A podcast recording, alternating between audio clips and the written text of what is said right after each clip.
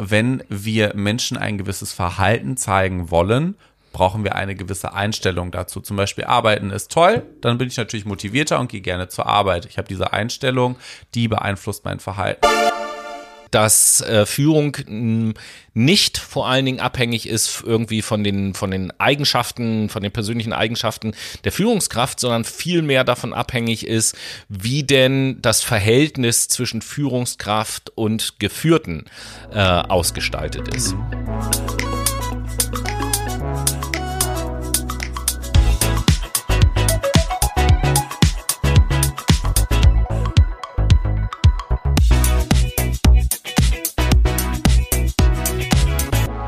Hallo, liebe Menschen und herzlich willkommen zu einer weiteren Folge Fakt My Brain. Heute natürlich aus Transnistrien, einem wundervoll souveränen Staat, wie ich finde. Ich chill hier mit meinen russischen Brudis und bin natürlich nicht alleine, denn Tobi ist auch am Start. Was geht? Tobi. Ja, moin, sag ich mal, wie man hier in Transnistrien so sagt. Safe auf jeden. Wo wir der bekannteste, berühmteste, beliebteste Podcast diese Woche sind. Und äh, souveräner Staat, naja, Transnistrien gehört zu den wenigen Staaten auf der Welt, die international nicht als souveräne Staaten anerkannt sind. Aber oh. das stört uns überhaupt gar nicht, weil wir uns hier mit den russischen Brudis trotzdem ganz souverän einen hinter die Binde kippen können. Ja, ne? Da sagt man doch gerne nach darauf wir. Genau.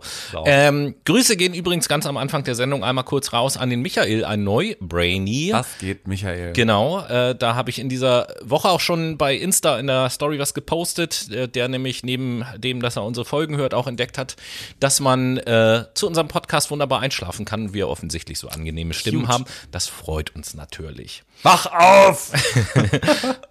das machen wir auch jedes Mal, wenn wir hören, dass jemand zu einem Podcast einschläft. Ne? Wer hört sich denn? Also ich habe mir hm. genau einmal einen Podcast angehört zum Einpennen. Das hat überhaupt gar nicht funktioniert, um ehrlich zu sein.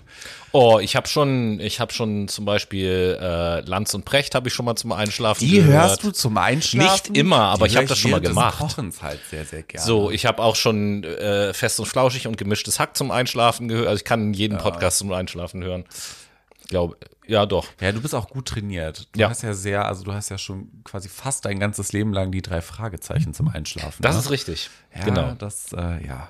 Gut. Also das ist dann wahrscheinlich auch so ein bisschen Gewohnheitssache. So, weg von der Gewohnheit des Einschlafens, aufwachen, liebe Brainies, denn es ist soweit. Wir starten quasi dieses, äh, dieses Jahr nach der Psychologiesendung letzte Woche mit einer Duologie. Duologie ja. Worum soll es denn gehen in dieser Duologie? Heute geht es um Essen. Heute geht es um Führung, ganz yes. genauer gesagt die Mitarbeiterführung. Wir beide sind ja ähm, im wirtschaftlichen Kontext unterwegs und da spielt Führung tatsächlich eine sehr, sehr große Rolle. Mhm. Ähm, man kann jetzt einfach sagen, ja, Mitarbeiter führen ist Mitarbeiter führen, aber das stimmt ja gar nicht so ganz. Da gibt es ja sehr viele Faktoren und auch Dimensionen, die man differenzieren kann. Und wir beide mögen das Thema, deswegen sagen wir, okay, das kommt jetzt heute mal auf den Tisch. Genau, nicht nur heute, wie gesagt, in Duologie. Heute werden wir so ein bisschen sprechen über, was Führung eigentlich ist. So heißt der Send Sendungstitel ja auch, was genau. ist das? Und, und werden so über das den althergebrachten Blickwinkel der Führung sprechen. Und in der nächsten Sendung, wie geht das, werden wir dann mal so ein bisschen gucken, was gibt es denn für modernere und neuere Theorien, Ansätze, die sich mit dem Thema Führung auseinandersetzen. Genau, Führungsmodelle so ist ein bisschen die Aufteilung. Ne? Stehen da halt eher mehr im Fokus. Genau, wie ihr das halt schon aus unseren äh, vorherigen Duologien kennt, werden wir jetzt uns erstmal im Teil Was ist das mit Definitionen und Theorien beschäftigen. Deswegen mhm. steigen wir einfach direkt ein und gucken uns doch mal an, was Führung überhaupt ist, oder? Ja, und da würde ich sagen, da äh, bitte ich doch mal den Herrn Professor Dr. Noah erstmal sich um eine Definition des Begriffes Führung zu bemühen. Schüler, setzt euch. So, nein. Äh, also, Hefte raus, Klassenarbeit. Vielleicht müssen wir erstmal grundsätzlich uns das Wort Führung angucken. Führung bedeutet ja äh, F. Ü, H, R.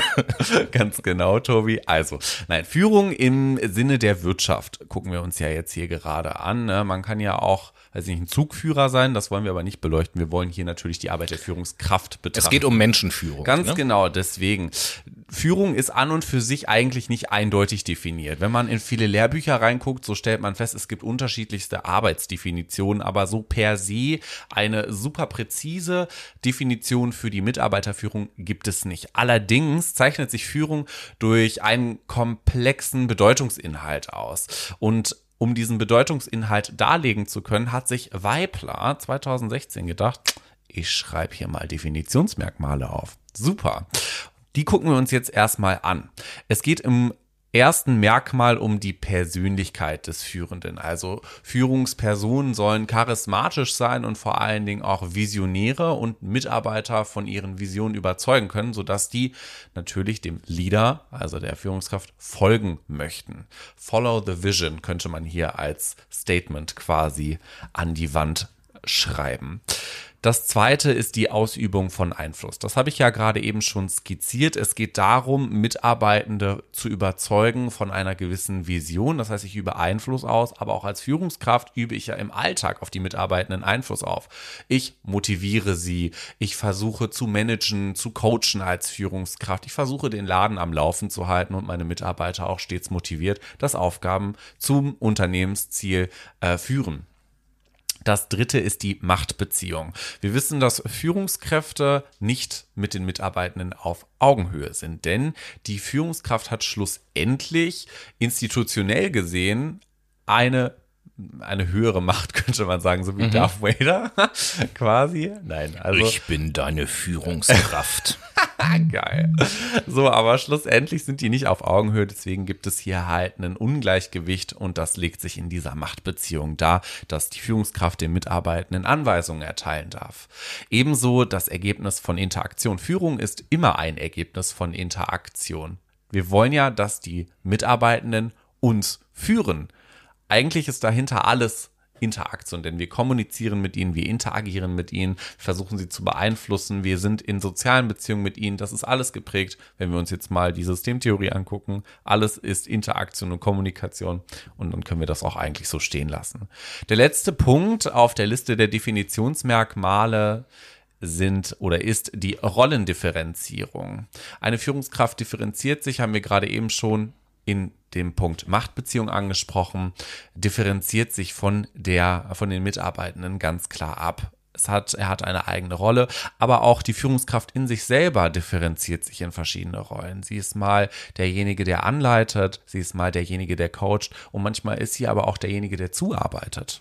Idealerweise zumindest. Ne? Idealerweise, aber ich meine, ideal versuchen wir ja immer irgendwie zu erfüllen hier im Podcast, nicht wahr? Ja, gut, uns gelingt das natürlich auch immer. Wir sind ja nicht nur der prophetische Podcast, sondern auch der ideale Podcast. Das, das ist so.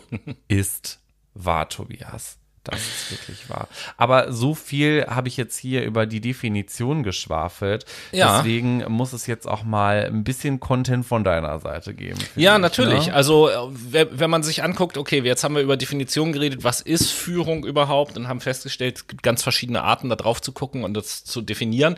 Ähm, dann äh, schließt sich natürlich vielleicht auch die Frage an, warum brauchen wir denn überhaupt Führung oder brauchen wir Führung? Es geht also um die Begründung von Führung. Warum gibt es das denn genau. überhaupt? Warum gibt es das denn? Und ähm, auch da kann man verschiedene Ansätze wählen, um das zu erklären. Es gibt einen funktionalen Ansatz und ich möchte aber anfangen mit, einem, mit der anthropologischen Begründung. Was ist klingt denn jetzt wieder, Anthropologie? Äh, klingt jetzt wieder total gut.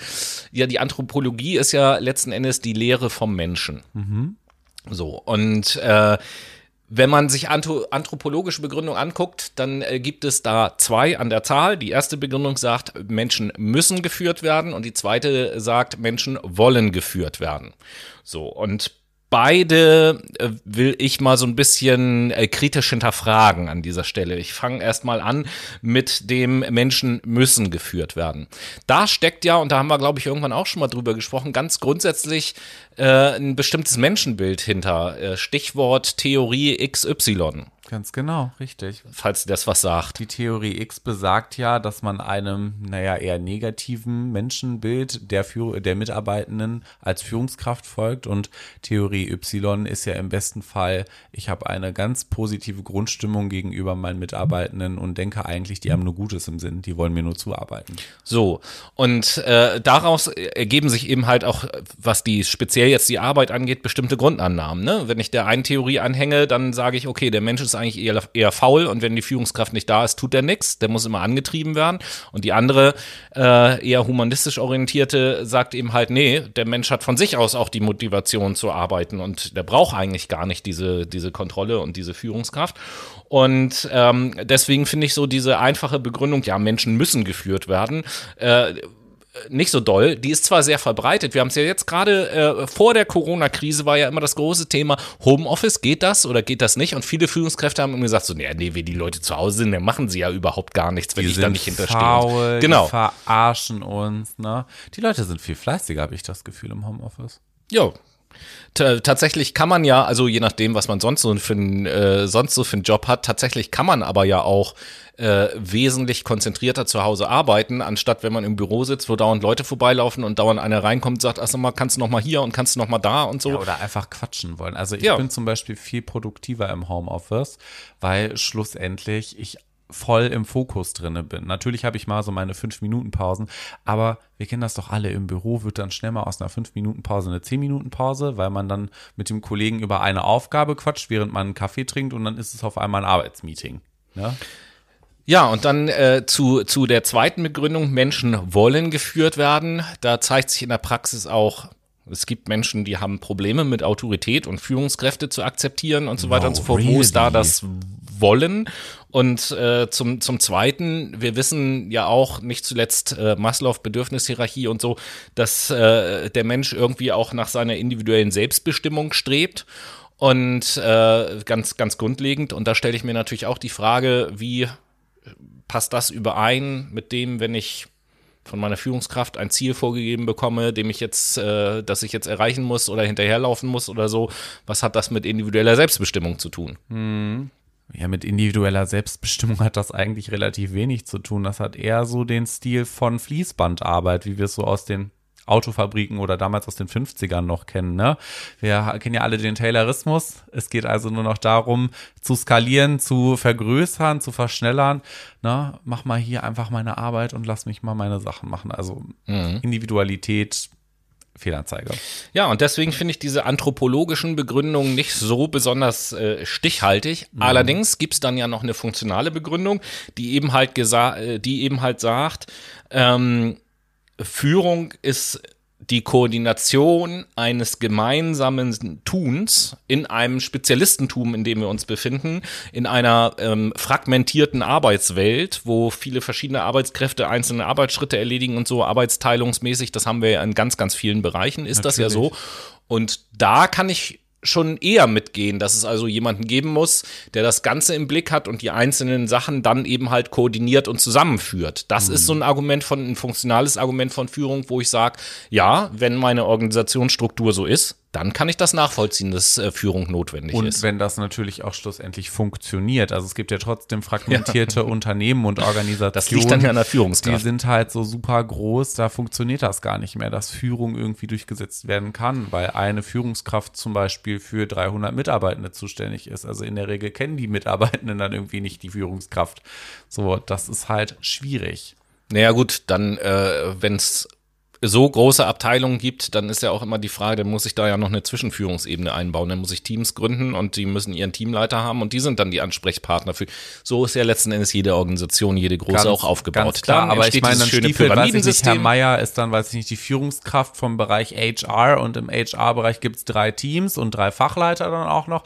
Dann hast du halt schon wieder ein Organigramm, was so in die Tiefe geht. Ja. Die meisten kennen dann Herrn Meier gar nicht und dann steht er irgendwann im Büro und alle denken sich, was ist das denn für ein Lolli? Was will der hier? Ja, dann ist ja schon schon mal grundsätzlich was falsch gelaufen, weil in dem Moment, wo Herr Meier diese Position übernimmt, erwarte ich natürlich, dass der jede Abteilung besucht und sich vorstellt. So gehört sich das, das doch. Passiert leider Gottes nicht. Ja, das oft. ist ja dann wieder ein ganz anderes Thema. Das ist wieder die und Idealvorstellung. Wenn, wenn, wenn, und wenn ich, wenn ich jemanden habe, der das eben halt nicht macht, hm. dann muss ich auch, mich auch nicht wundern, wenn ich irgendwann Probleme habe, als Führungskraft akzeptiert zu werden. Ja, ganz klar, denn Akzeptanz, ja, liegt ja, also anders angefangen. Akzeptanz Akzeptanz ist der Stein der Führung überhaupt ins Rollen bringt. Wir alle wissen hm. aus der Psychologie, ähm, wenn wir Menschen ein gewisses Verhalten zeigen wollen, brauchen wir eine gewisse Einstellung dazu. Zum Beispiel Arbeiten ist toll, dann bin ich natürlich motivierter und gehe gerne zur Arbeit. Ich habe diese Einstellung, die beeinflusst mein Verhalten. Eine Einstellung muss aber auch von uns selber akzeptiert werden. Habt ihr schon mal eine Einstellung in euch getragen, die ihr nicht akzeptiert hat? Ich glaube nicht. Dementsprechend muss ja auch akzeptiert werden, dass mich jemand führt, jemand mich beeinflusst, jemand mich anleitet, versucht mich in eine gewisse Richtung zu lenken. Wenn ich das nicht zulasse, dann werde ich nie im Leben Führungsaufgaben aus, beziehungsweise nicht Führungsaufgaben, sondern Aufgaben ausführen, die mir meine Führungskraft aufgetragen hat. Also es geht hier tatsächlich darum, dass Führung, um das nochmal schlussendlich, Tobi liebt das Wort, wenn ich das sage. so, wenn ich das jetzt nochmal zusammenfasse, es geht darum, dass der Beeinflussungsversuch meiner Führungskraft meinerseits akzeptiert werden muss, andernfalls kommt Führung nicht zum Ausdruck. Das ist tatsächlich so das Geheimrezept hinter Führung. Jo, genau so ist es. Richtig. Und Aber Mhm. Wir haben ja gerade eben über Führung gesprochen, ne? Ja. Es gibt ja nicht nur Führung, es gibt ja auch eine Leitung und ein gewisses Management. Ich finde, da sollten wir vielleicht mhm. auch mal differenzieren, oder? Ja, also das sind ja drei Begriffe, die oftmals, ich will nicht sagen genau gleich verwendet werden, aber die tauchen auf jeden Fall alle in diesem Dunstkreis dieses Themas auf und äh, werden oftmals ja auch zu wenig differenziert dargestellt. Deswegen ne? finde ich, wir sollten den Dunst vielleicht mal ein bisschen lüften. So, das ist doch eine, das ist doch eine hervorragende Idee. Jetzt haben wir die ganze Zeit über den Begriff Führung tatsächlich gesprochen. Ähm, ja, frage ich dich doch einfach mal hm. nach deiner Meinung. Was meinst du denn, worin unterscheidet sich äh, Führung der Begriff dann von dem Begriff Leitung. Fangen naja, wir mal damit an. Eine Leitung ist ja eine Steuerungsinstanz im Unternehmen, beziehungsweise ist meistens jemand, der ganz oben on the top sitzt und leitet. Er leitet etwas an, er delegiert Aufgaben zum Beispiel an die jeweiligen Führungskräfte an, beziehungsweise doch an die Führungskräfte und die sollen das an ihre Mitarbeitenden weitertragen, die Mitarbeitenden dafür befähigen und vor allen Dingen auch visionär anleiten, diese Aufgaben auszuführen, um gewisse unternehmenspolitische Zwecke und Ziele erfüllen zu können. Zum Beispiel sich im Wettbewerb abzugrenzen, ökonomisch liquide zu bleiben, ähm, eine Abgrenzung, wie gesagt, von anderen Wettbewerbern zu schaffen, um schlussendlich sich eine Marktposition zu erarbeiten. All das wird nur möglich, wenn die Leitung sagt, ich habe hier oben den Überblick, wir brauchen das, liebe Führungskräfte, macht mal bitte das. Und dann ist natürlich auch das Management im Hintergrund. Aber ich glaube, das kannst du besser erklären, was das Management ja, macht. Erstmal noch zu der Leitung, äh, was Noah jetzt also gerade gesagt hat, macht das so ein bisschen deutlich. Leitung ist also viel mehr funktional, als dass das jetzt auf einen konkreten Menschen also äh, bezogen ist. Wir würden ja jetzt auch nie sagen, wenn wir von unserer Arbeit erzählen, ähm, meine Leitungskraft zum genau, Beispiel genau, oder mein Leitungsmensch. Genau. So, das ist die Leitung, unabhängig von einer Person. Das ist eine Funktion, ähm, also sehr funktional beschrieben. Wohingegen die Führung, Führung hat immer etwas äh, mit einer konkreten Person zu tun. Also ob ich ähm, meine Leitungs Funktion, die da besetzt ist, als Führungskraft wahrnehme, den Menschen, hängt ja nicht davon ab, ob der da in einem bestimmten Büro sitzt oder so und ob auf dem äh, Büroschild Führungskraft draufsteht oder sowas oder nee, Abteilungsleiter eben. oder nee, so, eben. sondern es hängt ja von den Menschen ab. So, so und beim, beim Management ähm, ist das ja auch eher so ein bisschen funktional. Heutzutage heißt zwar alles Manager und Management und so, ne, selbst der Facility Manager genau. und so. ähm, aber das beschreibt es ja schon ganz gut, weil ein Manager hat ja auch eher eine, da geht's ja auch eher um die Funktion, äh, bestimmte Aufgaben zu koordinieren, der nächsthöheren Ebene zuzuarbeiten, ist da ganz wichtig mhm. und so. Das hat nichts mit den Eigenschaften zu tun, die dann eine Person hat. Und wir Psychologen gucken ja immer auf die Personen, auf die Eigenschaften. Mal ganz abgesehen davon, dass äh, wenn man sich einfach mal ähm, phonetisch oder äh, beziehungsweise anguckt, wo der Begriff Manager überhaupt herkommt, äh, denn lässt er sich zurückführen ähm, sowohl über das Englische als auch noch viel stärker über das Italienische. Ursprünglich bedeutet das nämlich, äh, glaube ich, ein ähm, Pferd durch äh, zu einem bestimmten Verhalten oder so zu, zu veranlassen, dass ein Pferd bestimmte Dinge macht in der Manege. Mhm. Das, das ist der Manager. Und die, die ersten, die ersten Managerschulungen sozusagen vor, weiß ich nicht, äh, mehr als 100 Jahren, äh, gab es für Zirkusdirektoren tatsächlich. Ach, mal, okay. Ne? Also äh, ich glaube vom, vom italienischen Manegare oder so leitet sich das mhm. ab und das bedeutet eben halt diese Arbeit in der Manege mit Tieren.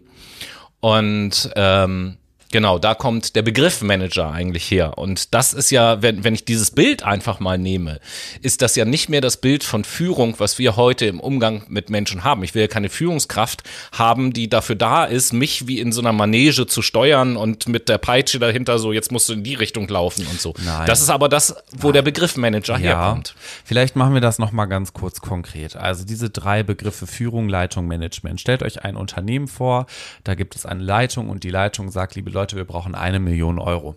Und zwar ganz dringend. Diese eine Million Euro, diese Aufgabe wird jetzt an die Führungskräfte weitergetragen im Sinne von, liebe Führungskräfte, wir brauchen eine Million Euro. Das heißt, unsere Mitarbeitenden müssen mehr produzieren. Das ist jetzt ganz wichtig. Wir müssen mehr zum Beispiel Autos verkaufen.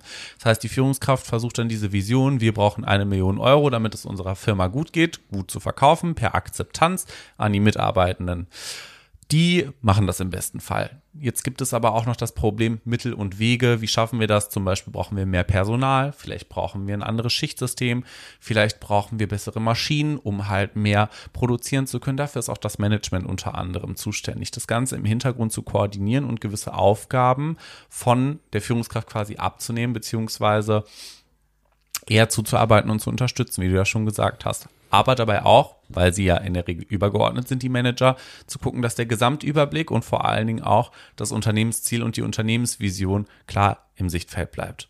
Also vielleicht das einfach mal ein bisschen konkreter gefasst. Ja, ich äh, sage da auch noch mal was zu, um das zu differenzieren. Ich kann im Management beschäftigt sein. Ich kann eine Leitungsfunktion haben in meinem Unternehmen, ohne von meinen Mitarbeitern als Führungskraft wahrgenommen zu werden. Ganz klar. Das, das ja, geht. Wundervoll. Ich kann von meinen Kollegen und Mitarbeitern als Führungskraft wahrgenommen zu werden, ohne dass ich eine Leitungsfunktion habe oder ohne dass ich eine Managementfunktion habe. Mhm.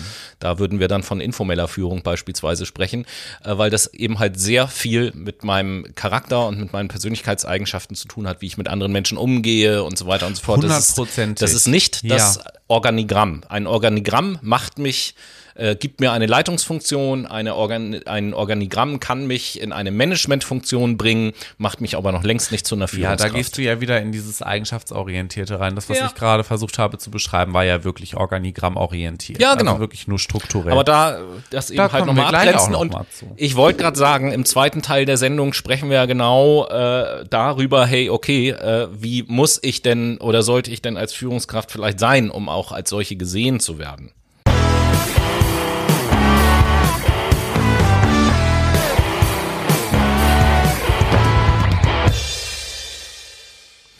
Jo, liebe Leute, und jetzt führen wir euch durch die Late Machado Playlist an dieser Stelle. Und ja. ähm, der Führende heute, der als erstes einen Titel auf die Playlist packt, ist der liebe Noah. Genau. Was haben wir denn als erstes? Von Georgia Smith, The One. Ein mhm. ganz, ganz schöner Song. Und du so? Ja, passend zu dem Thema der Sendung. Äh, I'm your leader. Bitte? I'm your leader. Nee, nicht ganz. Äh, von der Band Nickelback das Lied Leader of Man. Aha. Okay, sehr schön. Damit sind wir ja zurück im zweiten Teil. Richtig. Und äh, im zweiten Teil wollen wir als erstes über Führungstheorien sprechen. Mhm. Äh, danach hat der Noah noch was mitgebracht zum Thema Führungsfunktion und dann nähern wir uns dem an, was alle erwarten, wenn es um so ein Thema Führung geht, nämlich um Führungsstile. Ja, Herr Professor Dr. Tobias, dann erzählen hm. Sie doch mal, welche Theorie Sie von Leadership vorstellen möchten. Jo, also ähm, da muss ich auch wieder ein Wort verwenden, was wir gerne auch in unseren Psychologiesendungen an der einen oder anderen Stelle mal verwendet haben, nämlich, dass es ja natürlich nicht die eine Führungstheorie oder so gibt, sondern Führung eben halt auch ein ganz multifaktorielles Thema ist mhm. und äh, letzten Endes abhängig ist von der Führungskraft, aber auch von den Geführten, von den Aufgaben, um die es geht, von der Organisation, in der das Ganze stattfindet und allgemein eben halt auch von den von der Umwelt. Ich kann das und sollte es natürlich auch sehr systemisch wieder betrachten. Ähm, das heißt, man sollte eigentlich nicht unbedingt aus meiner Sicht von äh, der einen oder von unterschiedlichen Führungstheorien sprechen, sondern äh, vielmehr von unterschiedlichen Führungsansätzen. Mhm. Und äh, okay. da gibt es tatsächlich eine mh, relativ verbreitete Einteilung unterschiedlicher Führungsansätze, ähm, die in vier ähm, unterschiedliche Kategorien sozusagen eingeteilt werden. Es gibt den Eigenschaftsansatz, es gibt den Verhaltensansatz, den Situationsansatz und auch den Interaktionsansatz. Mhm. Und die will ich eben halt kurz mal vorstellen. Ja, dann go. Beim äh, Eigenschaftsansatz äh, handelt es sich tatsächlich auch um den ältesten Führungsansatz. Warum das? Der, ja, weil einfach damit sich die Führungsforschung als allererstes beschäftigt hat, weil das geht der Frage nach oder das betrachtet schwerpunktmäßig die Persönlichkeit des Führenden, der, der Führungsperson sozusagen. Deswegen Eigenschaftsansatz, weil es um die Eigenschaften geht, die die Führungsperson hat. Mhm. Ähm, und da wird äh, nämlich gesagt, es geht ähm, Einerseits natürlich um die Qualifikation und um das Engagement der Führungskraft, die da entscheidend äh, sind, aber ähm, äh, da werden so viele Begriffe angeführt, wie beispielsweise Intelligenz, Sachkenntnis, Aktivität, Selbstsicherheit, Motivation. Das sind also bei dem Eigenschaftsansatz die Dinge, die sich angeguckt werden und wo sich überlegt wird, wie sollte äh, eine Führungskraft in den Bereichen halt aufgestellt sein. Mhm. Dann gibt es den Verhaltensansatz, der eben halt sagt, ähm, jo, das geht jetzt gar nicht so sehr um die Eigenschaften der Führungskraft, sondern viel wichtiger ist ja, was die Führungskraft tut, was also bei den Geführten ankommt. Und der Verhaltensansatz, der setzt sich dann auch tatsächlich hauptsächlich mit den unterschiedlichen Führungsstilen auseinander, weil das ja etwas ist, was der Mitarbeiter dann tatsächlich zu spüren bekommt, in Anführungsstrichen. Ja. Ähm, das ist das Verhalten der Führungskraft. Und da ist es ja relativ äh, ja, ihr kennt das auch, aus eurem Arbeitsleben ja auch. Also Sachkenntnis meiner Führungskraft ist mir in vielen Situationen überhaupt gar nicht wichtig, äh, solange die Führungskraft menschlich vollkommen in Ordnung ist und ich mich an die wenden kann und ihre Aussagen verlässlich sind und sie sich kümmert und äh, mich unterstützt, dann äh, muss sie gar keinen Spezialistenwissen haben beispielsweise. Also ein humaner zuverlässiger Visionär, dem ich gerne folgen möchte. Genau. Ähm, dann gibt es noch den Situationsansatz, äh, der eben halt sagt, ja, die Art der Führung muss sich auch nach der Situation richten, in der Führung stattfindet.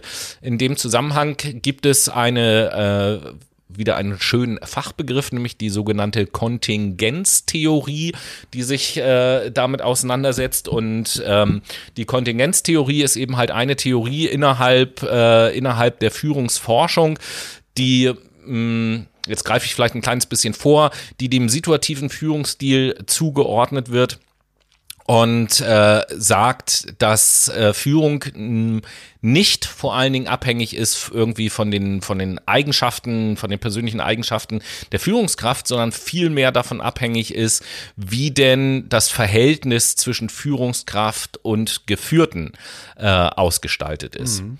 Das ist da so der Schwerpunkt. Und ähm, ja, in der Kontingenztheorie wird dann auch immer noch unterschieden, wenn ich eine Führungskraft angucke, zwischen hoher und geringer Positionsmacht, zwischen guter und schlechter Beziehung zu den Mitarbeitern, wie ich eben halt gesagt habe, und zwischen strukturierten und unstrukturierten Aufgaben. Das sind sozusagen die drei Faktoren, äh, die je nach Ausprägung halt Einfluss haben auf die situative Führung. Und dann als letzten Ansatz äh, gibt es noch den Interaktionsansatz. Und der Interaktionsansatz ist, das sagt vielleicht auch schon der Name so ein bisschen, äh, wenn ich das mal so verwenden will, das Systemischste von dem Ganzen, weil der Interaktionsansatz, der guckt sich eben an die Interaktion zwischen Persönlichkeitsstruktur der Führungskraft, zwischen den Gruppenmitgliedern, guckt sich die Gruppe als Ganzes an und guckt sich auch die spezifische Situation an. Mhm. Also so ein 360-Grad-Blick.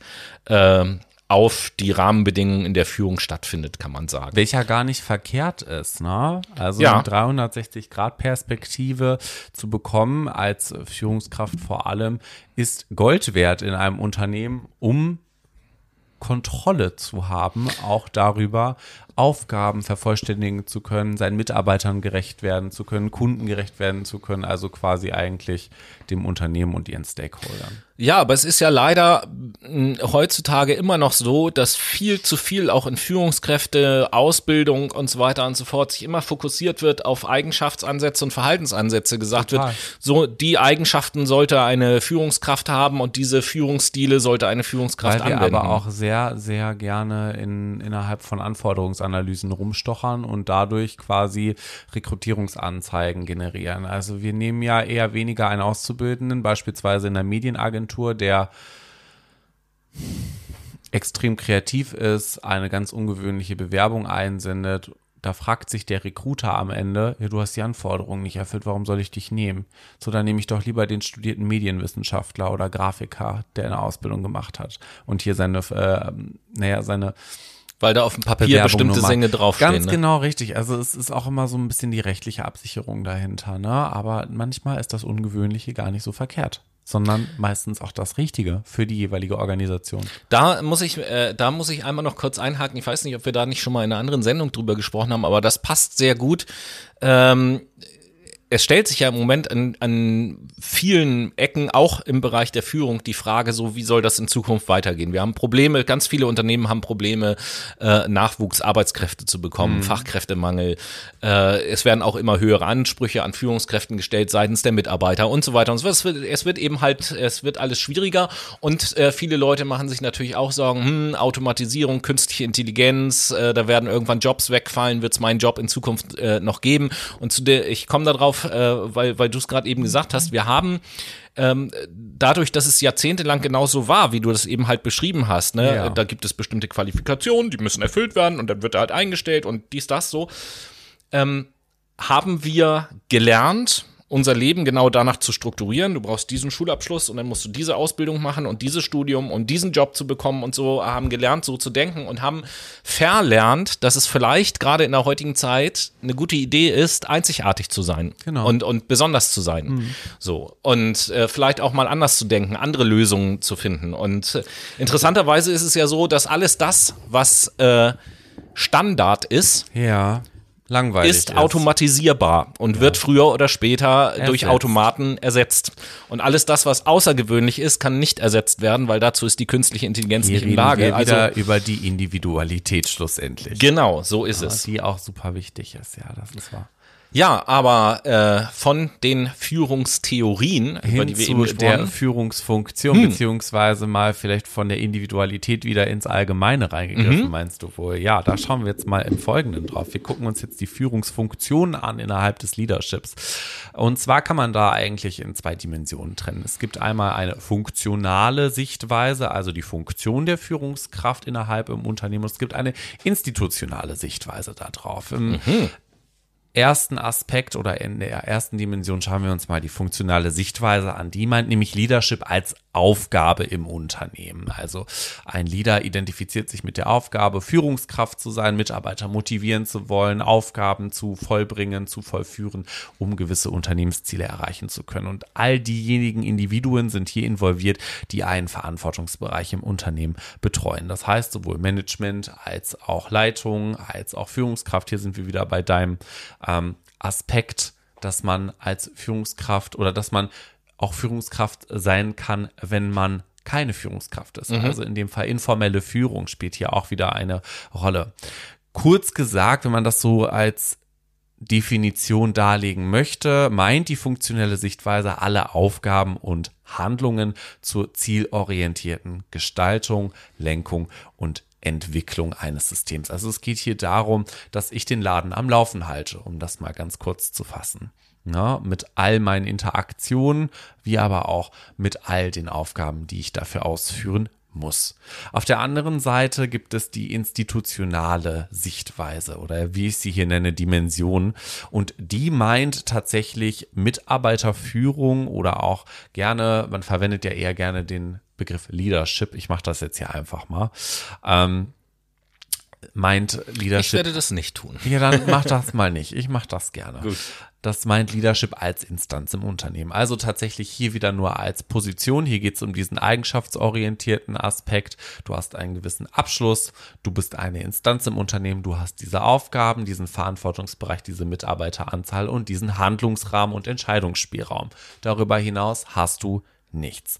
Hier sind natürlich dann aber auch alle ähm, Individuen gemeint oder auch sogar Gruppen im Unternehmen, die eine Weisungsbefugnis besitzen. Also es geht hier strikt nach Organigramm. Es gibt einen Abteilungsleiter, dann gibt es eine Führungskraft, einen Fachleiter, dann gibt es einen Teamleiter 1, dann gibt es vielleicht einen Unterteamleiter 1 und so weiter.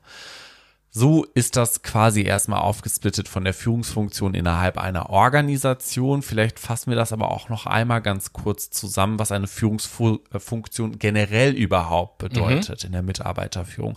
Es meint vor allen Dingen die Entwicklung von Visionen und richtungsweisenden Strategien, womit sich Mitarbeiter identifizieren und die Mitarbeiter partizipieren bei der Umsetzung von Veränderungen, um natürlich auch eine hohe Leistungsmotivation davon ausbilden zu können.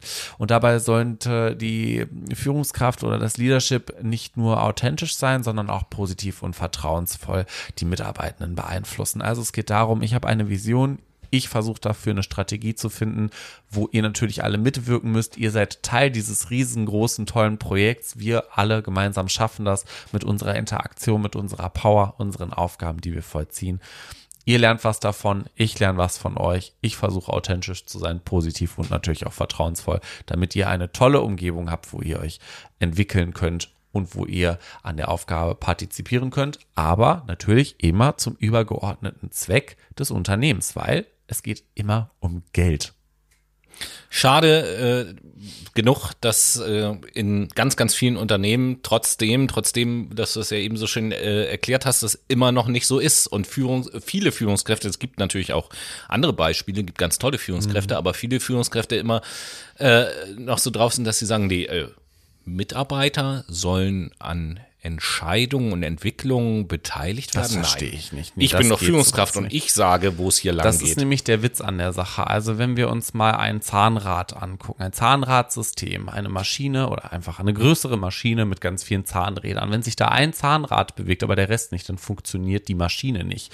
Wenn aber alle wundervollen Zahnräder symbiotisch zusammenlaufen und Synergiepotenziale bilden, also sich miteinander verbünden und dadurch viel größere Leistung erbringen können, dann läuft die Maschine und dann kriegt man auch das produziert, was man möchte. Das verstehen viele Leute nicht. Viele Leute sind ja auch der Auffassung, man sollte mit Zuckerbreit, äh, Zuckerbreit, ja, genau. Zuckerbrot, Zuckerbrot und Peitsche agieren. Also versuchen irgendwie positiv und negativ zu verstärken. Das diese, funktioniert auch. Diese nicht. Sprüche immer, ne? Und keine Kritik ist Lob genug und, und so eine ganzen Geschichten. Wo ich ne? mir so denke, ich so das funktioniert. Also das merkt man auch tatsächlich, da schüttle ich als Wirtschaftspsychologe den Kopf, du als Psychologe selber auch, weil wir wissen, wie Menschen funktionieren in ihrer Lerntheorie, in ihrer Motivationstheorien, in den Denkmodellen, wie ja, wir ja. unsere Welt wahrnehmen und verstehen. Es ist einfach so paradox. Es ist einfach so paradox. Es gibt so viele Führungskräfte, die völlig zu Recht im Übrigen ja von ihren Mitarbeitern erwarten, dass auch sagen, ich erwarte von meinen Mitarbeitern, dass meine Mitarbeiter bei allem, was sie tun, im Sinne des Unternehmens mitdenken. Das ist ja auch eine völlig berechtigte, meine ich jetzt ganz ernst, eine völlig berechtigte Anforderung an die mhm. Mitarbeiter. Ja, Und gleichzeitig das. sind diese Führungskräfte aber nicht bestrebt, durch ihre Art und Weise der Führung, durch ihre Art und Weise der transparenten Entscheidungsfindung, der Miteinbeziehung der Mitarbeiter, so wie du es eben halt beschrieben hast, die Mitarbeiter zu befähigen, das System Unternehmen überhaupt zu verstehen. Und das ist ja die Grundvoraussetzung dafür, dass ich im Sinne des Unternehmens überhaupt mitdenken kann. Genau, richtig. Ich muss die Logik meines Systems verstehen, um schlussendlich so, wenn, auch richtig partizipieren zu können. Wenn, wenn, wenn ich nicht weiß, was die Strategie meines Unternehmens ist, wenn ich nicht weiß, wie in bestimmten Dingen mein Unternehmen aufgestellt ist oder oder, oder, oder dasteht oder so, wie soll mhm. ich dann im Sinne des Unternehmens mitdenken. Wenn ich nicht weiß, wie Entscheidungsprozesse im Unternehmen ablaufen, wie soll ich dann im Sinne des Unternehmens mitdenken? Das äh, ist paradox das geradezu. Das funktioniert nur ein Viertel so gut. Das weiß man. So sieht das auf jeden Fall aus hinsichtlich der Führungsfunktion. Da habt ihr jetzt mal einen kleinen Abriss bekommen, aber das soll es ja noch nicht gewesen sein. Nee. Es gibt ja neben Führungsfunktionen auch immer gewisse Führungsstile, die man einschlagen so. kann, ne, Tobi? Genau, jetzt kommen wir also zu dem, was man oftmals erwartet, wenn es in der Theorie um Führung geht, dass über Führungsstile referiert wird und so.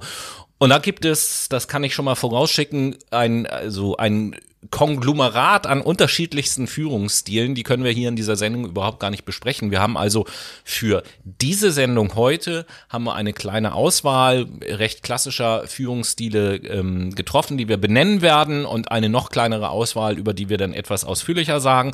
Und in der nächsten Sendung werden wir dann äh, über modernere Führungsstile mal so ein bisschen sprechen. Also grundsätzlich ist es so, dass ähm, es unterschiedliche Wissenschaftler gibt, die sich Gedanken über Führungsstile gemacht haben. Es gibt zum Beispiel eine relativ klassische Einteilung in vier Führungsstile, die auf Max Weber zurückgeht. Das ist der autokratische Führungsstil, der patriarchalische Führungsstil, der charismatische Führungsstil und der bürokratische Führungsstil. Nur, dass ihr es gehört habt. Weißt du, was ich die toll werden wir jetzt nicht, dir, Tobi? Du sagst nicht Führungsstil. Du sagst Führungsstil. Das finde ich gut. Es gibt ganz ich komme ja aus, aus, aus, aus Hamburg, ne? Hier, hier stolpert man auch mal über den Spitzenstein. Das ist halt so widerlich, wie manche Leute einfach Führungsstil. Und ich denke mir so, nein, ein ja. Stil ist Für mich ein ist das Eisstil. Oder ein Besenstiel. Ja, das ist so. Da, da würde ich auch nicht sagen, ein, Stil, ein, ein, ein Besenstil. Mittel. Genau. Ach. Und äh, worüber wir etwas ausführlicher reden wollen, sind die Führungsstile nach Kurt Lewin, den wir ja auch in unseren Psychologiesendungen tatsächlich an ja, der einen genau, oder anderen Stelle schon mal erwähnt haben. Ne?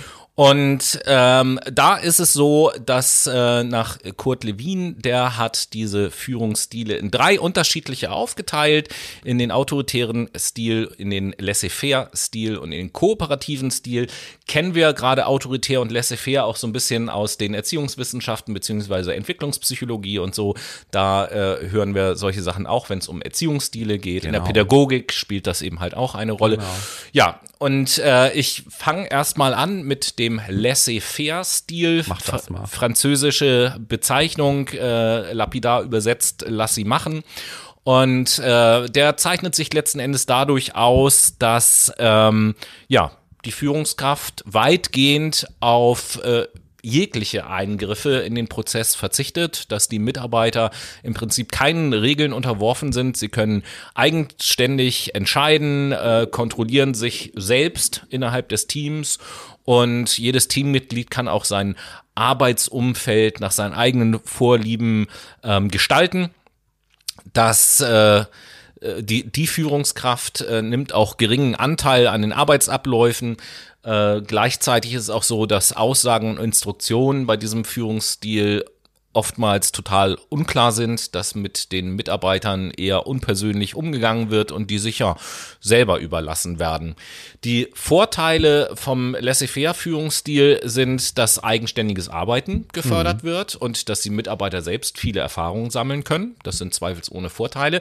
Die Nachteile, die meiner Meinung nach allerdings überwiegen, sind äh, ja eben, dass die Mitarbeiter sich selbst überlassen sind, dass es auch äh, im Prinzip keinen Feedback oder sowas gibt und daher die Gefahr auch besteht, dass die Motivation recht schnell abnimmt ähm, und dadurch die Eigeninitiative der Mitarbeiter auch so ganz schleichend irgendwann verloren geht und ja, irgendwann nur noch das Nötigste äh, gemacht wird, weil ja, letzten Endes auch nichts belohnt wird, was darüber hinausgeht. Es ist also unterm Strich ein eher ungünstiger Führungsstil, ähm, der, wenn überhaupt, immer nur kurzfristig einzusetzen ja, ist. La lass sie machen, hat halt auch den Touch von, ich lass sie links liegen. Ne? Also, ich, ja, eigentlich ist das schon ein gutes Statement. Genau. Dann haben wir als nächstes den kooperativen Stil. Und ähm, das geht so ein bisschen in die Richtung, was Noah gerade eben auch skizziert hat.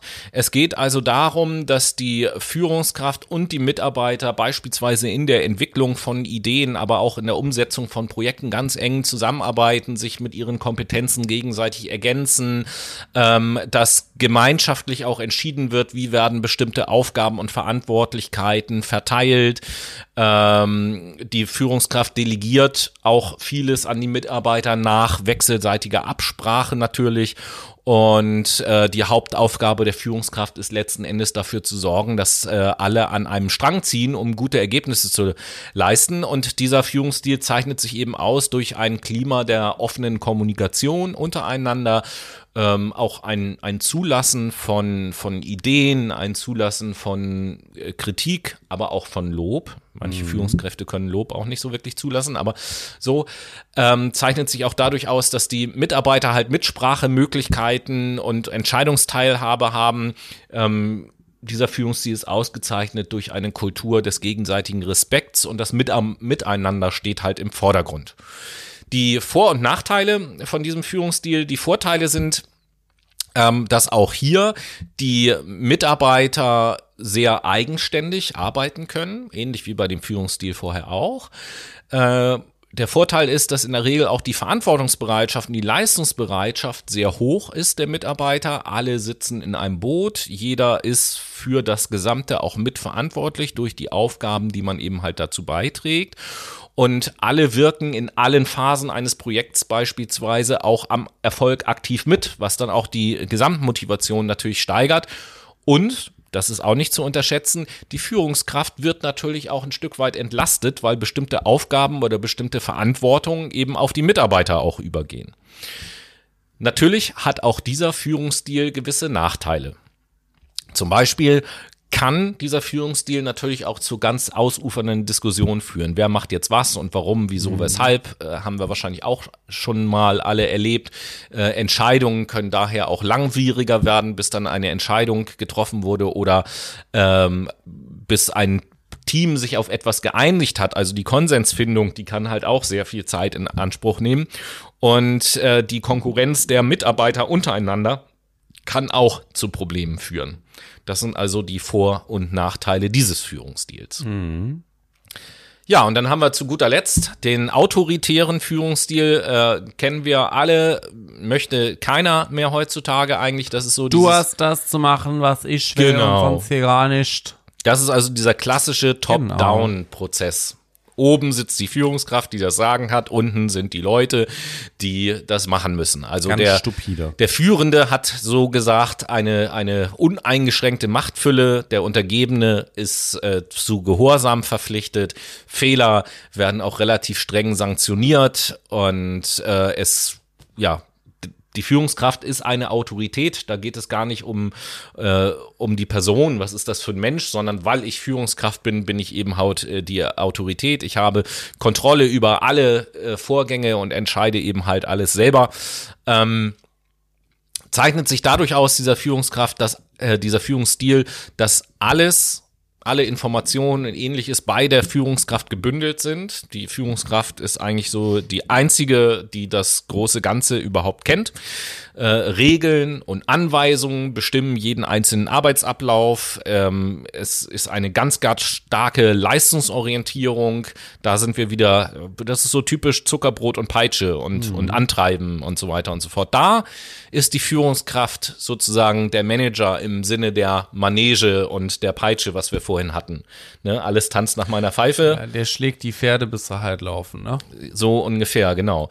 Es ist eine sehr große Distanz zwischen der Führungs- und der Mitarbeiterebene. Die Bedürfnisse der Mitarbeiter spielen kaum eine Rolle. Aufgaben haben gefälligst ohne Diskussion zu erledigt, äh, erledigt zu werden und die Führungskraft ist die alleinige Entscheidungsinstanz. Auch hier gibt es natürlich eine Menge Vor- und Nachteile. Äh, Vorteile von diesem Führungsstil sind, dass ähm, eher oder beziehungsweise, dass man weiß auch aus der Forschung, dass äh, eher so passive und unsichere Mitarbeiter äh, nehmen, wie es so schön heißt, eine milde väterliche Strenge seitens der Führungskraft äh, durchaus als etwas Positives wahr, was sie brauchen. Und durch die dichte Kontrolle werden oftmals ähm, auch die Termine, die so gesetzt werden, auch äh, gut eingehalten. Die Nachteile dieses Führungsstils sind, ähm, dass wenn eine Person, in diesem Fall die Führungskraft, einen Fehler macht, dann gerät das ganze System ins Wanken.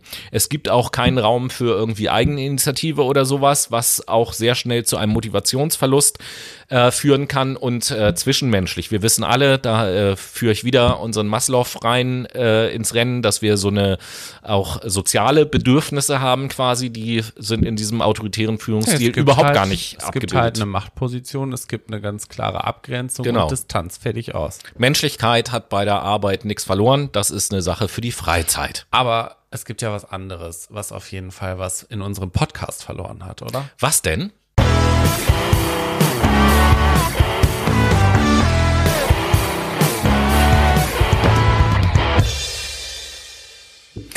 Ach ja, die Late Machado Playlist war das, was wir meinten. Habe ich schon ganz wieder vergessen. Genau so ist es. Unsere Spotify-Playlist von uns für euch natürlich. So. Äh, Sag mal nur, äh, kur kurze Frage. Ja. Wo ist die überhaupt zu finden?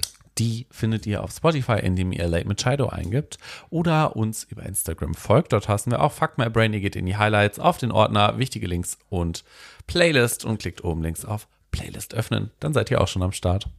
Ja, siehst du. Und was für ein Lied ist denn bei dir jetzt am Start? Diese Woche das zweite Lied von äh, mir ist Girl in Red mit Did You Come? Mhm. Und du? Ja, ich habe mich jetzt entschieden, mal wieder ein Lied auf die Playlist zu setzen, was so richtig auf die Fresse ist. Auf die Fresse. Auf die Fresse. Und zwar von der Band Slipknot, das Lied Unsainted. Okay, geil. Ja, in der Tat. Auf die Fresse sind aber auch Führungsmodelle. Ja, das stimmt. Und wir wollen uns jetzt im dritten Teil der Sendung mit Führungsmodellen beschäftigen. Und als allererstes begeben wir uns dazu mit dem Noah zusammen auf eine kleine Reise in die Schweiz, genauer gesagt nach St. Gallen. Genau.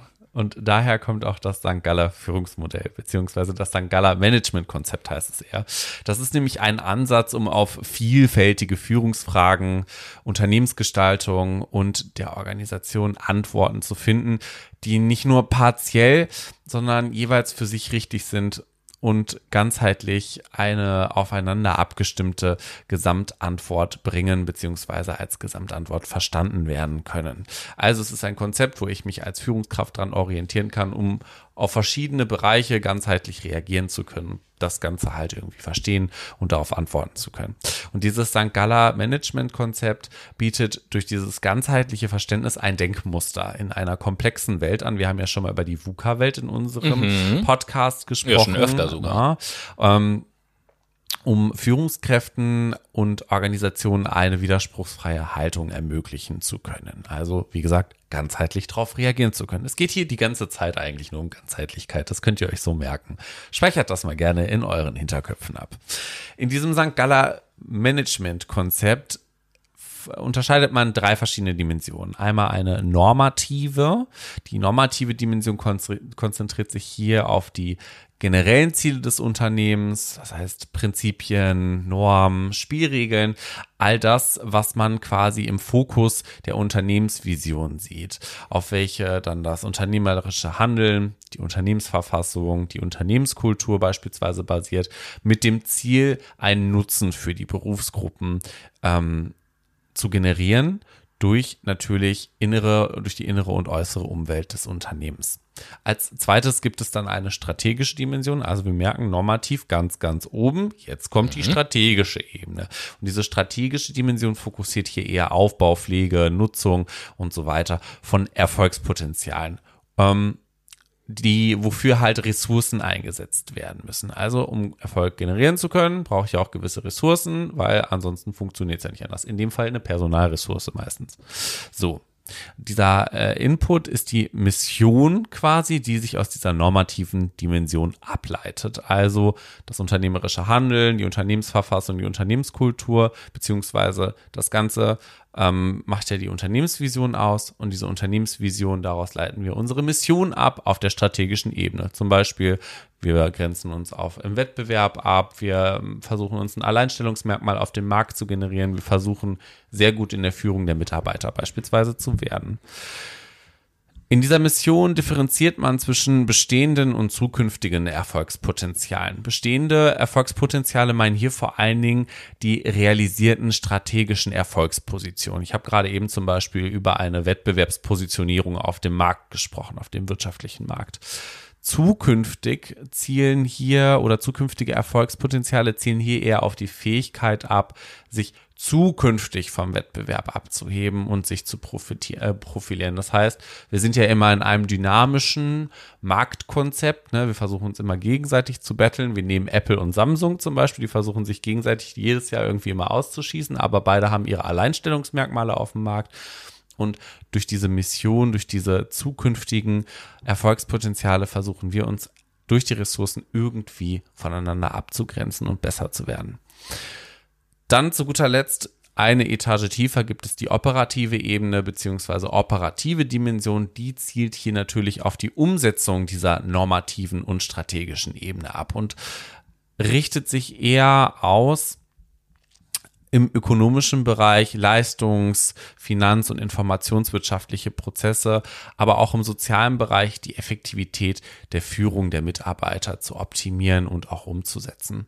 Das ist so dieses ganzheitliche Verständnis hinter diesem St. Galler Management-Modell.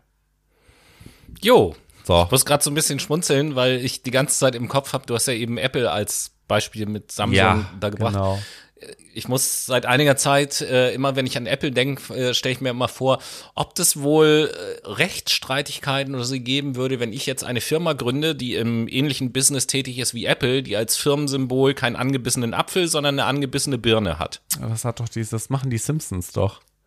Ja, die Simpsons, weiß ich jetzt gar nicht, ja, ich ewig nicht gesehen. Maple heißt das dann bei denen. Maple? Maple, genau. Okay. Und äh, die haben eine ab abgebissene Birne als Firmenlogo. Ah, ja. Also okay. das wird schon geben. Ich glaube, dann würde dich eher Universal verklagen hm. oder so. Okay. Äh, kommen wir zu einem nächsten, ja, Führungsmodell, um ja, es geht eher Führungstechnik, um so äh, und zwar äh, jetzt auch Englisch angehaucht. Äh, ihr wisst, wie sehr ich das liebe. Ihr habt das aber sicherlich auch schon gehört im Zusammenhang mit Führung, dass immer geredet wird über Management by und dann kommt da irgendwie so ein Nachsatz noch genau. oder so, genau. so, so, ein Wort. Das sind Management-Techniken und drei Stück davon ähm, möchte ich euch heute kurz vorstellen. Einmal Management by Objectives, dann Management by Decision Rules und Management by Exception.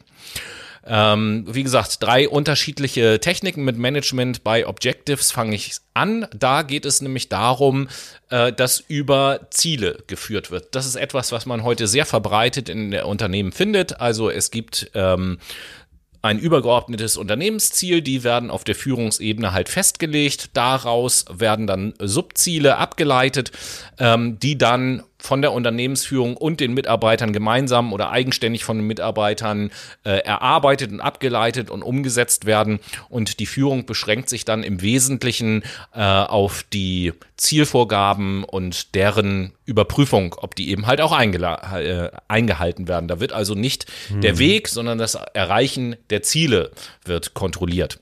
Das Ziel ist dann natürlich die optimale Durchführung der Aufgaben auf Seiten der Mitarbeiter.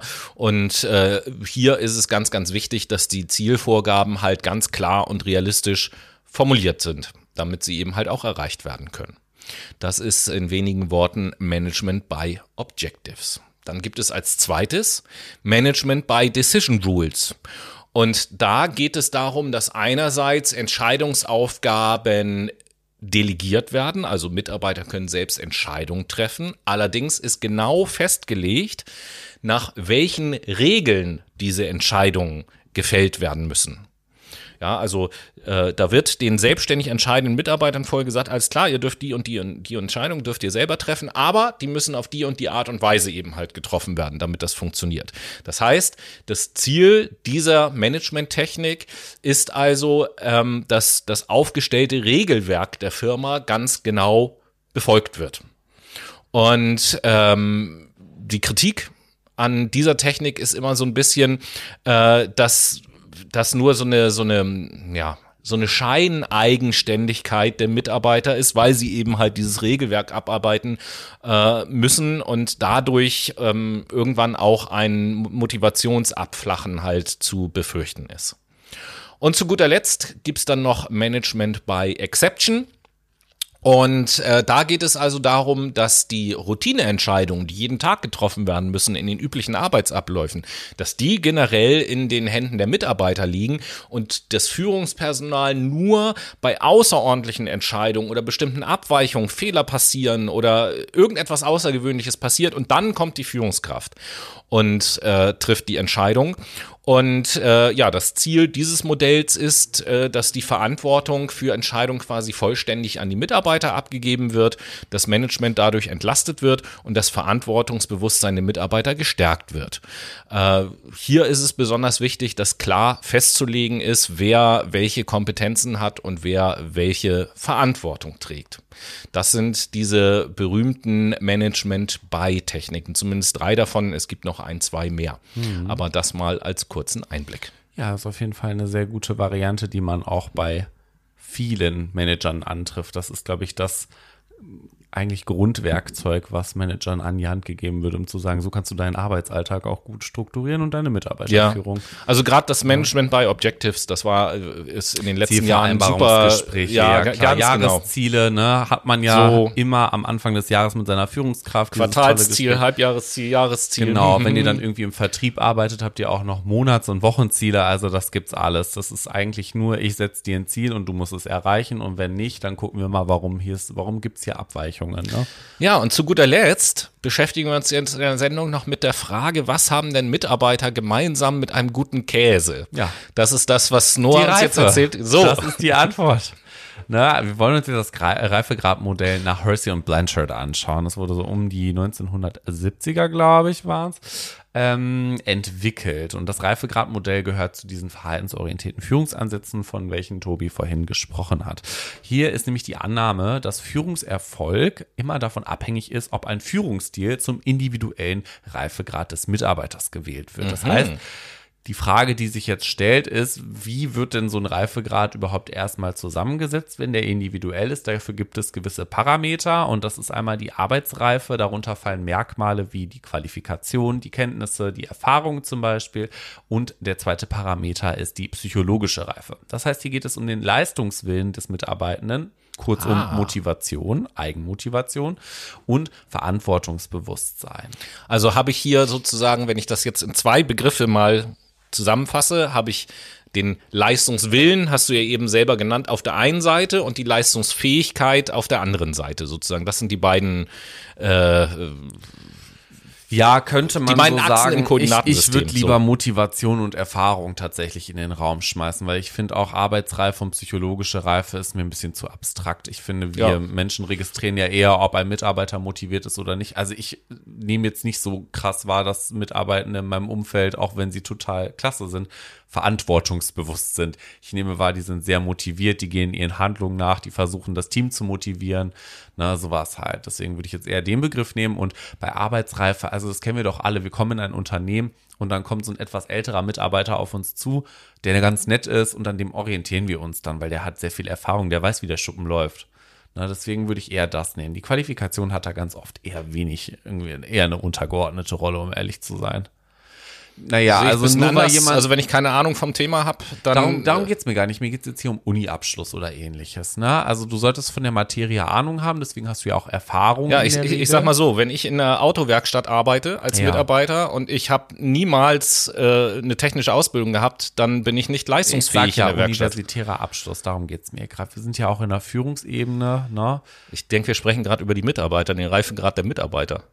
Ach, tun wir ja. Oh, pardon. Ja, siehst du. Merkst Upsi. du selber, ja, ich bin müde. Und ich komme mit das. den Begriffen nur, weil das nämlich die beiden Begriffe sind, die ich in meinen Führungskräfteseminaren immer verwende, wenn ich über Reifegrade der Mitarbeiter rede. Das finde ich so abstrakt. Reifegrad des Mitarbeiters. Das klingt so, ne? Ja, ja. So, ja, das, ja, deswegen ja. sage ich immer, es gibt Komm, die Leistungsfähigkeit aber, und den Leistungswillen. Aber so. wir halten uns hier tatsächlich dran auf. Also es geht darum, wir nehmen jetzt deinen Leistungswillen und die Leistungsumsetzung. So, Punkt. Ähm, anhand dieser vier, also es können daraus vier Reifegrade entwickelt werden. Man spricht hier in der, diesem Modell von M1 bis M4. M1 mhm. ist gering, M2 gering bis mittel, M3 mittel bis hoch und M4 hoch. Mhm. Das heißt, gering wäre, ich habe keine fachlichen Fähigkeiten und auch keinen Bock, Verantwortung zu übernehmen. M2, also gering bis mittel, wäre fachliches Defizit ist da, aber er, derjenige ist motiviert. M3, also mittel bis hoch, wird sagen, oh ja, der hat ganz viel Ahnung, aber der hat eigentlich wenig Bock, irgendwie Leistung zu zeigen. M4 sagt, okay, beide Reifegrade ist saugut ausgeprägt, er ist motiviert, der hat Plan von dem, was er tut. Also das ist quasi der Mitarbeiter, den sich alle Führungskräfte wünschen. Quasi, M4. ja, aber mhm. den gibt es ganz oft nicht. Also ich finde das auch immer so statisch dargestellt in diesen Modellen, aber es ist ein Ansatz, ne? So. Ähm, schlussendlich können dann anhand dieser vier Reifegrade auch vier verschiedene Führungsstile angewandt beziehungsweise zugeordnet werden. Ja, das heißt, zu M1 würde man auch unterweisenden Führungsstil nehmen. Das heißt, hier geht es darum, strikt aufgabenorientiert zu arbeiten als Führungskraft. Das heißt, ich weise meinen Mitarbeiter an, Punkt für Punkt, was er machen soll und versuche dann auch die Handlung zu kontrollieren, sodass sich dann eine gewisse Routine einstellt und dadurch quasi dieses fachliche Defizit erstmal, naja, aus dem Weg geschafft werden kann. Später kann man sich auch um die Motivation kümmern. Ähm, M2 wäre dann gering bis mittlerer, bis mittlerer Reifegrad, das heißt ein integrierender Führungsstil. Hier geht es dann darum, wir wissen ja, derjenige hat ein fachliches Defizit, aber einen hohen Leistungswillen. Das heißt, wir versuchen hier erstmal eine zwischenmenschliche Beziehung aufzubauen und irgendwie auch sachlogisch zu argumentieren, warum es wichtig ist, das zu tun. Also wir versuchen denjenigen von seiner Aufgabe und von der von dem einfach, was er tut, zu akzeptieren, sodass er fachlich davon auch was mitnimmt, Interesse entwickelt, sich das einprägt, etc. Weil meistens hat, hat ein fachliches Defizit einfach was damit zu tun, dass derjenige sich dafür nicht interessiert. So, deswegen will ich mir das auch nicht merken. Oder ich will immer nicht die Verantwortung bei den Mitarbeitern lassen. Kann auch sein, dass dem zum Beispiel irgendeine Weiterbildung fehlt oder er einfach bestimmtes fachliches Wissen Natürlich, noch nicht klar. hat. Klar, das so, ist jetzt so der Praxis Ein klassisches Beispiel, ein klassisches Beispiel für so einen Mitarbeiter ist ein Azubi. Mhm. Ja, wenn ich jetzt mal mit einem positiven Menschenbild, der Azubi lernt einen Job, ist motiviert, das zu tun, hat aber natürlich noch keine Ahnung, weil er ganz am Anfang seiner Ausbildung steht. Ja, klar. Ganz genau so ist es. Aber das ist ja wiederum das Ding von Modell, Theorie zu Praxis, schwierig. Ähm, M3, also mittlerer bis hoher Reifegrad, besagt hier partizipativer Führungsstil. Also wir partizipieren, wir lassen den Mitarbeiter partizipieren an dem, was wir tun. Das heißt, wir haben hier eine sehr starke Beziehungsorientierung. Wir müssen ja auch gucken, was der da macht. Ne? Und wir haben die Partizipation ganz klar. Also wir lassen den daran teilhaben. So, dann, beziehungsweise wir versuchen ihn an seiner Führung, er soll sich selbst autonom in eine gewisse Weise führen, aber ich gucke, dass ich eine gute Beziehung zu ihm habe und mit ihm im Austausch bin. Ich glaube, das erklärt es besser. Bei M3 haben wir es also äh, mit einem Mitarbeiter zu tun. Jetzt nehme ich wieder ein stereotypisches Beispiel. Mhm. Äh, stereotypisches Beispiel für M3 ist so ein Mitarbeiter, der kurz vom Ruhestand ist. Der hat fachlich unheimlich was auf dem Kasten, er hat ganz viel Erfahrung auch in seinem Job gesammelt, aber die Motivation hier und da mal, hm, ne, weil der eher so, ja, so auf meine letzten zwei Jahre mache ich mir hier doch gar keinen Stress mehr. Und da ist es dann ja. die Aufgabe der Führungskraft, diese Motivation wieder so ein bisschen äh, rauszukitzeln. Genau so ist es. Schlussendlich haben wir ja M4, den Mitarbeiter, den wir uns alle wünschen, ein riesig hoher Reifegrad, den können wir einfach, ja, delegativ quasi führen. Also wir delegieren nur noch Aufgaben an, die Führungskraft nimmt sich hier zurück. Jetzt ist aber die Frage, okay, ein Reifegrad, man kommt ja nicht auf die Welt und ist mit einem Reifegrad geboren. Ein Reifegrad mhm. entwickelt man ja auch. Genauso lässt man Käse länger, länger liegen und desto besser wird der Geschmack meistens. Gutes Argument dafür, dass ich also morgen früh muss ich länger im Bett liegen bleiben, dann werde ich reifer. Genau, richtig. Vielleicht sogar wie eine Banane und irgendwann wirst du faul. Nein, Spaß. Aber im Endeffekt kann man äh, drei gewisse Maßnahmen machen, die ich jetzt hier nenne. Situative Anpassung des Führungsverhaltens. Dadurch kann man auf der einen Seite schon mal ein bisschen den Leistungswillen tatsächlich steigern. Also wenn wir eine, wenn wir sehr autoritär sind und kooperativ werden, werden wir unseren Mitarbeiter vermutlich eher bewegen können, etwas zu tun und er würde vermutlich eine bessere Beziehung zu uns aufbauen. Das, wenn du halt auch noch eine gute Persönlichkeit hast, sagen wir es mal so. Ist halt immer abhängig vom Menschen. Das zweite wäre die Bedeutung von Mitarbeiterleistung für sich persönlich und das Unternehmen zu kommunizieren. Das erhöht vor allem die psychische Reife, beziehungsweise psychologische Reife heißt es ja. Na, also das, was du hier machst, das ist total wichtig, Komma, weil. Und natürlich zu sagen, ich finde das auch total klasse, dass du das machst, Komma, weil. Also Wert hier geht es um Wertsteigerung einfach. Das dritte, das hast du vorhin angesprochen, Weiterbildungsangebote. Mhm. Es geht auch darum, sein Personal zu fördern und weiterzuentwickeln und nicht dumm im Regen stehen zu lassen. Mhm. Ja, so, aber ich muss auch noch sagen, dieses Modell konnte in einer taiwanesischen Studie empirisch belegt werden. Allerdings muss man hier dazu sagen, wurde nur der persönliche Reifegrad betrachtet. Die Führungskompetenzen und die Rahmenbedingungen blieben hier unbeachtet. Also die ist jetzt auch nicht so 100% safe, aber es ist wenigstens empirisch untersucht worden zum Teil. Im Übrigen will ich auch nochmal betonen, dass äh, jetzt auf Seiten der Führungskraft, wenn ich nach diesem Modell den richtigen, den passenden Führungsstil dann auch wähle, passend zum Reifegrad des Mitarbeiters, denn trage ich auch durch meinen Führungsstil dafür bei, dass sich der Reife dazu bei, dass sich der Reifegrad des Mitarbeiters weiterentwickeln kann. Genauso wie wenn ich das falsche Führungsverhalten wähle, äh, kann ich da auch einen negativen Effekt haben. Also ich mache mal das Beispiel M3, ne? also der Mitarbeiter, der viel Ahnung, viel Erfahrung hat, aber wenig Motivation. Wenn ich den jetzt auch noch autoritär führe, dann senke ich seine Motivation ja noch mehr ab. Dann, dann kann ich den komplett denn, genau. So genau umgekehrt, wenn ich wenn ich jetzt den Azubi, wenn ich da einfach nur delegiere und mich nicht drum kümmere, ja, dann ist er völlig überfordert und und entwickelt sich auch nicht weiter. Deswegen sagen wir ja auch, es kann zu den verschiedenen Reifegraden halt auch punktuell diese Führungsstile zugeordnet werden. Genau. Das sollte end-to-end -end halt passieren, ne? Und nicht irgendwie, oh ja, du du bist ja sehr hoch ausgeprägt. Nein, aber das ist ja, das darf man mal unterweisen, ne? Das, das darf man immer nicht vergessen, weil oft oftmals ja darüber geredet oder gedacht wird, okay, ich bin, ich bin jetzt Führungskraft. Welcher Führungsstil passt denn jetzt am besten zu mir? Nein, es ist noch viel schlimmer oder viel anspruchsvoller als Führungskraft. Muss ich eigentlich, nicht nur eigentlich, auch uneigentlich, mehrere Führungsstile beherrschen, damit ich eben halt auf meine unterschiedlichen Mitarbeiter dementsprechend auch reagieren kann und Führungsstile auswählen kann, die es meinen Mitarbeitern dann auch ermöglichen, sich weiterzuentwickeln. Ganz genau so ist es. Aber über persönliche Weiterentwicklung innerhalb der Führung sprechen wir auch nächste Woche noch mal ein Stückchen. Dementsprechend würde ich sagen, können wir hier auch mal einen Cut machen, denn Cut. ihr könnt euch nämlich freuen, nächste Woche den zweiten Teil unserer Duologie präsentiert zu bekommen. Heute haben wir uns angeschaut. Führung, was ist das? Hm, nächste Woche schauen wir uns an. Führung, wie geht das. Das heißt, heute haben wir sozusagen einen Blick zurückgemacht. Was weiß man alles schon? Wie war das in der Vergangenheit? Was gibt's für Studien? Was gibt's für Modelle, die irgendwann entwickelt wurden? Noah hat ja auch ein paar Jahreszahlen rausgehauen.